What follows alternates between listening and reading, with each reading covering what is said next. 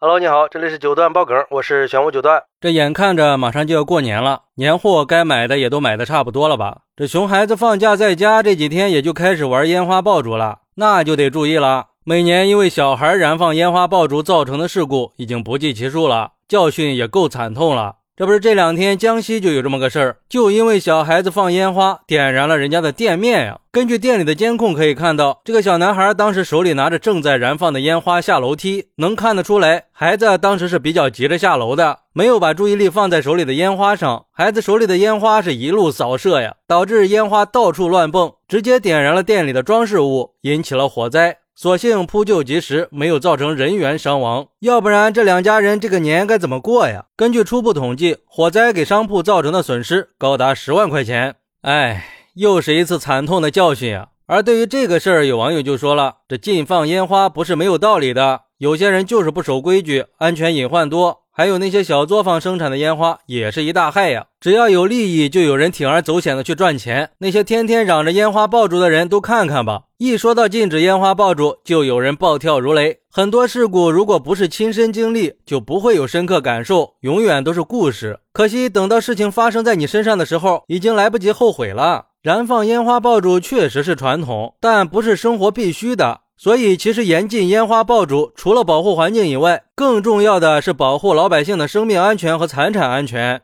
我们还是要多理解和支持的。还有网友说。小男孩应该也不是故意的，只能说他的年纪太小了，根本就没有足够的安全意识。像他这么大的孩子，根本就考虑不到别的地方。当然，不管是不是故意的，这个损失肯定是要让孩子的监护人去承担的。就当是家长花十万块钱买个教训吧。也还好是有监控呀，看来在房前屋后装个监控还是很有必要的嘛。也有网友说，这压根儿就不是烟花的问题，是小孩的教育问题。导致烟花禁放的因素之一就是家长教育不到位，很多家长本身的安全意识也很薄弱，所以就造成了只要有孩子放烟花出现安全事故和火灾，就有人出来要禁放烟花。那孩子出现交通事故了，怎么没有人说禁止汽车上路呢？己所不欲，勿施于人嘛！不要把这种监护责任甩锅给了烟花。其实我觉得已经到年关了，不管禁不禁放，很多小孩都还是要玩这些的。那只要是燃放了，就有危险，家长就要时刻注意，不能让孩子一个人独立的去玩这种危险的东西。本来春节期间玩炮仗、玩火，对于孩子来说就是很有吸引力的，但是孩子的安全意识是很薄弱的呀。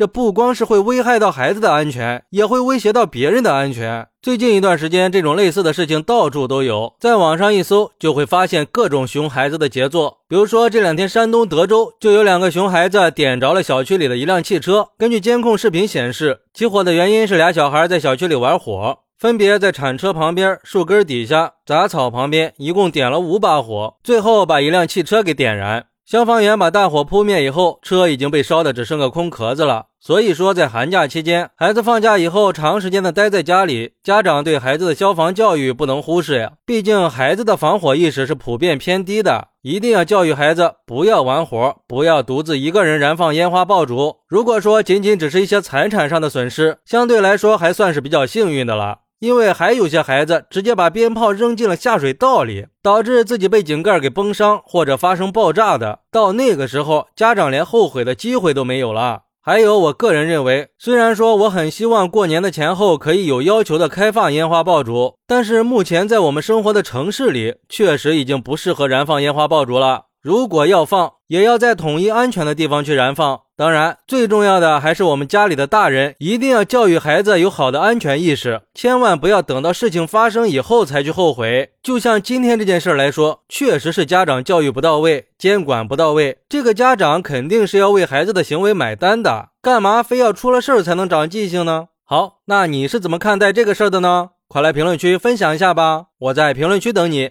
拜拜。